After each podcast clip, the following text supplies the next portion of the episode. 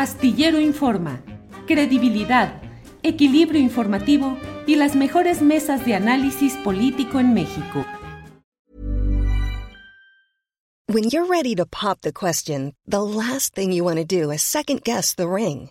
At Bluenile.com, you can design a one-of-a-kind ring with the ease and convenience of shopping online. Choose your diamond and setting. When you find the one, you'll get it delivered right to your door. Go to Bluenile.com and use promo code LISTEN to get $50 off your purchase of $500 or more. That's code LISTEN at Bluenile.com for $50 off your purchase. Bluenile.com code LISTEN. Hey, it's Ryan Reynolds, and I'm here with Keith, co star of my upcoming film, If, only in theaters, May 17th. Do you want to tell people the big news? All right, I'll do it. Sign up now and you'll get unlimited for $15 a month in six months of Paramount Plus Essential Plan on us. Mintmobile.com slash switch. Upfront payment of $45 equivalent to $15 per month. Unlimited over 40 gigabytes per month. Face lower speeds. Videos at 480p. Active Mint customers by 531.24 get six months of Paramount Plus Essential Plan. Auto renews after six months. Offer ends May 31st, 2024. Separate Paramount Plus registration required. Terms and conditions apply if rated PG. Con gusto. Darío, buenas tardes. Buenas tardes, Julio. Muchas gracias por convidarme a tu programa. Al contrario, Darío, aprecio mucho que estés con nosotros porque sé que estás en el mero centro de la acción de lo que está pasando allá en Brasil. Ha habido muchos eh, em, análisis y polémica acerca de esta forma de resistencia del bolsonarismo que ha tomado eh, puntos, se ha instalado en carreteras para obstruir el libre tránsito y ha habido manifestaciones ante cuarteles pidiendo que el ejército impida que Lula da Silva tome posesión de la presidencia de Brasil e incluso ayer en este estado em, tan especial de Brasil, eh, donde hubo en San Miguel de Oeste, del Oeste, donde hubo este acto en el cual pues se ve las personas al menos extendiendo el brazo derecho al frente como en un saludo nazi. ¿Cómo van las cosas, Darío, por favor? A esta hora, Julio, todavía hay un campamento de neonazis o de ultraderechistas instalado aquí en Brasilia frente al cuartel general del ejército, eh, demandando que las Fuerzas Armadas realicen una intervención federal, que es apenas un eufemismo para decir un golpe de Estado, tendría como referente, como jefe, al capitán retirado del ejército y ahora derrotado en los comicios del domingo pasado, Jair Bolsonaro. Sí, fueron desde el domingo cuando Lula venció por muy estrecho margen a Bolsonaro en el balotaje, donde obtuvo el 50,9% de los votos contra el 49,1%, hasta más o menos la noche de ayer, Brasil vivió, no sé si al filo de la democracia, pero momentos de mucha zozobra, hasta que el propio Bolsonaro, como quien fuera un capitán rebelde, algunos lo, compararon con ello, apareció en un video vestido con una sudadera azul como la de los comandos militares, pidiéndole a sus insubordinados que dejen de bloquear las carreteras. Fueron centenas de bloqueos, Julio, y muy bien organizados, fueron estratégicos. No se trató de una multitud de personas, pero sí de personas ubicadas en puntos claves, por ejemplo, interfiriendo en, el tránsito entre las dos ciudades más importantes de Brasil, San, Pablo y Río de Janeiro, o evitando el transporte de personas y de mercaderías que salen desde acá, desde la capital, que está rodeada por cuatro carreteras federales. Algunos sospechan que en la organización de esto, y los que lo sospechan son fiscales, e inclusive un fiscal del estado de San Pablo lo dijo hoy con todas las letras, que aquí hubo una organización tal vez, tal vez, con instrucciones de quienes saben de esto desde el punto de vista militar y logístico. Bolsonaro Tal vez, por lo pronto, esa es una sospecha. Lo cierto, Julio, es que el país vivió zozobra hasta que Bolsonaro finalmente anoche dio la orden y comenzó a descomprimirse. Y el dato del día de hoy es que son mucho menos los bloqueos, muchas menos las intercepciones de carreteras federales y estaduales, y comienza de una vez por todas la transición porque el representante del presidente electo Luis Ignacio Lula da Silva está aquí en Brasilia para reunirse, reuniéndose, en realidad el gerundio lo que corresponde está ocurriendo ahora, con el jefe de gabinete del presidente Bolsonaro en el Palacio Presidencial. Detalle, trascendió que Bolsonaro evitó estar en el Palacio Presidencial al momento de la llegada de los representantes de Lula, que por lo demás Bolsonaro, como tú sabes, hasta el momento no reconoció oficialmente la victoria de Lula, lo que sí hizo su gabinete, lo que de hecho significa que quiera o no, Bolsonaro sabe que perdió las elecciones del domingo pasado.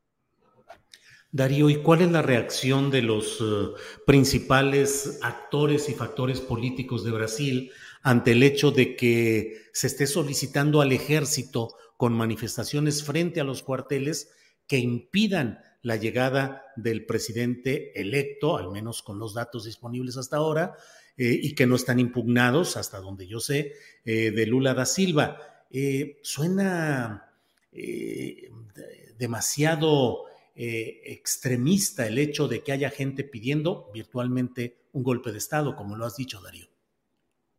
Extremista porque ciertamente Bolsonaro es un caso de nueva derecha al extremo, Julio. Muchas veces se hace alguna comparación, una tabla rasa de las nuevas derechas, ¿no? De la italiana, de la eh, norteamericana, de la existente ahora con el movimiento Vox en España, pero esta, la de Brasil, es la que sobresale por ser eminentemente militarista. No solamente el presidente es un capitán retirado del ejército que reivindica el golpe militar de 1964, sino que su vice es un general y que en la candidatura derrotada el domingo pasado, otra vez un candidato era él, capitán del ejército, y otra vez con otro general como candidato a vice. Y el partido militar, por lo menos así se lo llama entre comillas Julio, es un actor gravitante, el mismo actor que fue de los únicos factores de poder que no se ha pronunciado por este llamamiento de los activistas de extrema derecha para que haya un golpe militar. También debe ser dicho que no es conveniente, por lo menos para hacer un análisis, confundir a los que votaron a Bolsonaro, a los 49,1% de los electores que votaron a Bolsonaro, con los que están pidiendo un golpe militar. Entre el voto de Bolsonaro, entre el respaldo electoral y la movilización las hordas de ultraderecha, hay una distancia sustantiva. Los que votaron a Bolsonaro en general son personas que tienen convicciones conservadoras, convicciones de derecha, pero no apoyan en ese grado un retorno los militares. Lo que sí se puede por lo menos describir a este momento, porque estamos muy sobre los hechos como para hacer un análisis consistente, es que Bolsonaro ha caído en el aislamiento político, Julio, porque sus aliados, le hace los ministros civiles de su gobierno, o factores de poder, por ejemplo, la banca, o por ejemplo, los grandes empresarios, e incluso los grandes medios de comunicación, los grandes grupos concentrados de comunicación, como en México puede ser Televisa, como en Colombia puede ser Caracol, o como en Argentina puede ser Clarín, le han dado la espalda en esta irrupción un tanto alocada de último momento de Bolsonaro. Bolsonaro está a esta hora en su residencia en la mansión oficial de Alborada, donde va a pasar los próximos dos meses, realmente solo. No hay con él personas que representen a grandes grupos de interés o de poder para animarlo a continuar con esto. Incluso en el Congreso, donde a la fecha Bolsonaro tiene una mayoría sustantiva, el presidente de la Cámara de Diputados y el presidente del Senado ambos simpáticos a Bolsonaro, fueron muy rápidos, muy inmediatos en reconocer la victoria de Lula, era algo de lo cual precisaba Bolsonaro para generar un vacío y para que su aventura golpista tuviera más verosimilitud. Concluyendo, Bolsonaro en su soledad política no tiene el apoyo de muchos que fueron sus socios hasta el domingo a las 19.50 horas, 10 minutos antes de que el Tribunal Supremo Electoral reconociera la victoria de Luis Ignacio Lula da Silva del Partido de los Trabajadores. Estoy hablando con Darío Pignotti, corresponsal de Página 12 del diario argentino en Brasil. Darío, eh, ¿qué mm, significado, o sea, qué es lo que pasó en este estado de Santa Catarina? en esta población de San Miguel del Oeste, donde videos muestran a personas extendiendo el brazo derecho al frente a la hora de cantar el himno. En la inmensa mayoría de los medios internacionales, incluyendo desde luego eh, Página 12, pues se habla del saludo nazi. Luego hay otras referencias de algunos grupos de derecha que dicen, no, así se saluda cuando se está frente a la bandera o en un acto patrio. ¿Qué hay sobre esto y qué, ¿Cómo lo interpretas, Darío? Hey, it's Paige DeSorbo from Giggly Squad. High quality fashion without the price tag. Say hello to Quince. I'm snagging high-end essentials like cozy cashmere sweaters, sleek leather jackets, fine jewelry, and so much more. With Quince being 50 to 80% less than similar brands. And they partner with factories that prioritize safe, ethical, and responsible manufacturing. I love that. Luxury quality within reach. Go to quince.com slash style to get free shipping and 365 day returns on your next order. Quince.com slash style. I'm Sandra, and I'm just the professional your small business was looking for. But you didn't hire me because you didn't use LinkedIn jobs. LinkedIn has professionals you can't find anywhere else, including those who aren't actively looking for a new job, but might be open to the perfect role, like me. In a given month, over 70% of LinkedIn users don't visit other leading job sites. So if you're not looking on LinkedIn, you'll miss out on great candidates like Sandra. Start hiring professionals like a professional. Post your free job on linkedin.com/people today. Como imagina Julio, ese argumento citado por ti que algunos saludan hacia la bandera es risueño. Fue un acto, un, un, un acto, un gesto nazi tanto como que hoy el embajador de Alemania en Brasil y la Asociación Israelita Brasileña repudiaron el hecho y lo entendieron como un acto nazi. Antes de entrar al aire, escuchaba las palabras del presidente Andrés Manuel López Obrador y de alguna manera lo asociaba con esto. En Brasil, eh, las actitudes racistas y las actitudes clasistas están a la orden del día.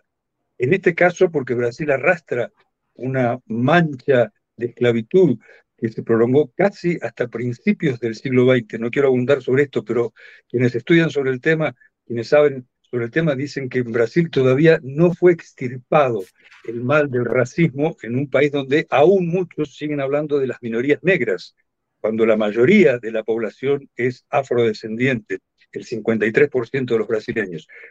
Y esto se asocia también con un país que además de las diferencias raciales tiene las diferencias sociales y geográficas. El norte y el nordeste brasileño son fundamentalmente de población afrodescendiente y el sur es blanco. Y esto ocurrió en un estado sureño, el estado que le dio la mayor proporción de votos al Bolsonaro, Santa Catarina, pese a que es un estado pequeño, es un estado del sur rico y blanco. Y no es la primera vez que en Santa Catarina se observan actitudes racistas. ¿Qué ocurrió? Sucedió esto ayer mientras un grupo de ultraderechistas pedía precisamente frente a una unidad militar de Santa Catarina que Bolsonaro diera un golpe de Estado, que no se reconociera la victoria de Lula, obviamente, y que los militares lo acompañaran en una gestión de facto, de excepción. En medio de ese evento, un importante industrial local, catarinense, pidió que antes de eh, interpretarse el himno eh, se hiciera tal o cual gesto. Y fue allí, mientras se interpretaba el himno nacional brasileño, que decenas de personas, como lo habrás visto en la fotografía, Julio, hacían precisamente el gesto nazi, en una región que tiene tradición de ultraderecha y donde el mes pasado, en ese estado, también Santa Catarina, un estado de abrumadora mayoría blanca de la población, fueron detenidos varios jóvenes ya están librados, en todo caso fueron investigados, algunos fueron demorados, por integrar organizaciones nazis que se reivindican como tales en las redes sociales y a, que fueron, a los que le fueron secuestrados símbolos nazis, bibliografía idem y armamento. De manera que este es un correlato de todo este movimiento de la ultraderecha brasileña que pese a que el gobierno de Bolsonaro tiene sus días contados institucionalmente, acabará el primero de enero próximo, no acabará, esto sí, ni el movimiento bolsonarista, ni el liderazgo de Bolsonaro sobre ellos, ni los grupúsculos nazis que por otra parte han crecido mucho al calor del bolsonarismo. Y si tú observas, el propio Bolsonaro, alguien que cuida muchísimo su coreografía, sus gestos, no pocas veces saluda con la mano derecha en alto. Esto lo hizo desde su campaña electoral, cuando al principio los cronistas lo observábamos y no entendíamos muy bien si era o no era lo que imaginábamos. Con el correr de los cuatro años o casi cuatro años de su gobierno, comprendemos que sí, que es eso. Bolsonaro es alguien que hace guiños al nazismo. Por otra parte, durante su gobierno ha habido hechos concretos en los que eh, manifestó o dejó ver aproximación con el nazismo puro. Bolsonaro recibió en persona a la nieta del último jefe de gobierno del Tercer Reich, así como lo escuchas, una alemana que es la nieta de, perdón. No, no, nada, nada. Eh, eh, la nieta del ministro de Hacienda, de Economía de Hitler, que una vez ocurrido el suicidio de Hitler, asumió eh, las riendas, la gestión del gobierno hasta la rendición final. Esta mujer, que además es una importante líder del nazismo alemán y es diputada, estuvo en Brasil. Cuando llegó, muchos creyeron que venía a encontrarse con grupos marginales o para tratos, relaciones con alguna, y no. Se reunió con el hijo de Bolsonaro, Eduardo, uno de los hombres responsables de las relaciones internacionales del actual presidente y muy vinculado al publicista norteamericano Steve Bannon, aquel que fuera asesor de Donald Trump, con eh, una diputada directa de Bolsonaro, una de las responsables de la política legislativa de Bolsonaro, y con el propio Jair Bolsonaro. Hay una fotografía de los tres muy sonrientes, la diputada y heredera casi sanguínea del nazismo alemán, su esposo y Bolsonaro, en el Palacio de Gobierno. De manera que eh, estos no son ni gestos curiosos ni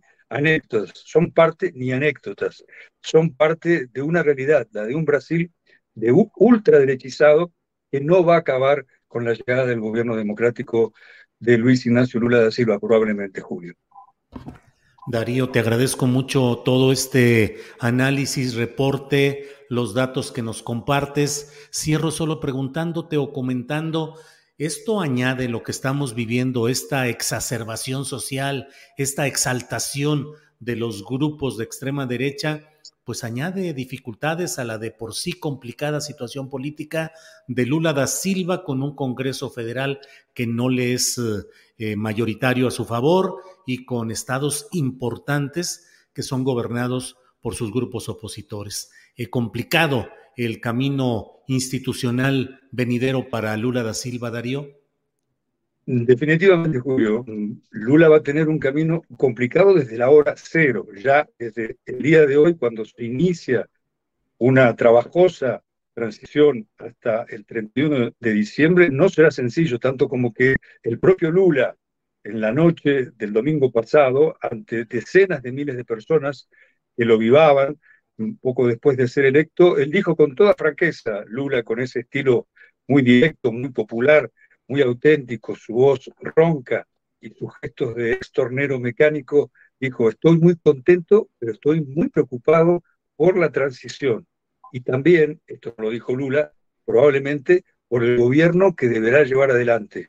Tendrá un Congreso completamente adverso, tendrá un Bolsonaro atrincherado, queriendo no hacer oposición, sino desestabilizar, y tendrá factores de poder que difícilmente le respondan incluso dentro del Estado. Primero, las Fuerzas Armadas.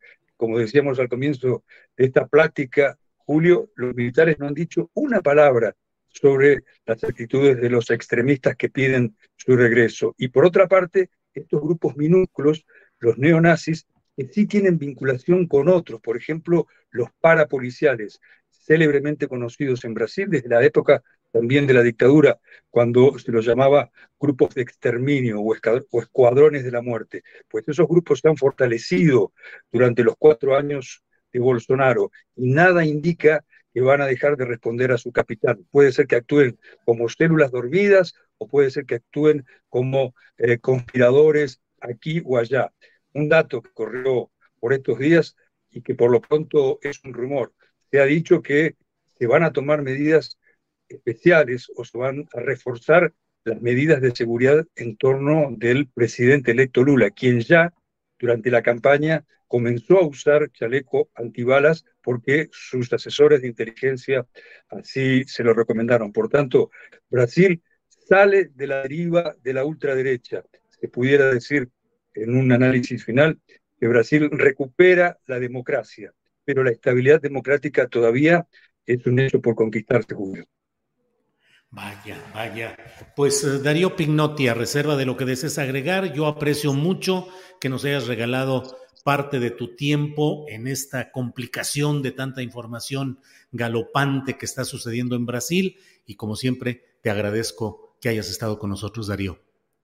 Julio, el agradecido soy yo y quedamos a la orden. Gracias, Darío Pignotti. Hasta luego. Gracias. Para que te enteres del próximo noticiero, suscríbete y dale follow en Apple, Spotify, Amazon Music, Google o donde sea que escuches podcast. Te invitamos a visitar nuestra página julioastillero.com.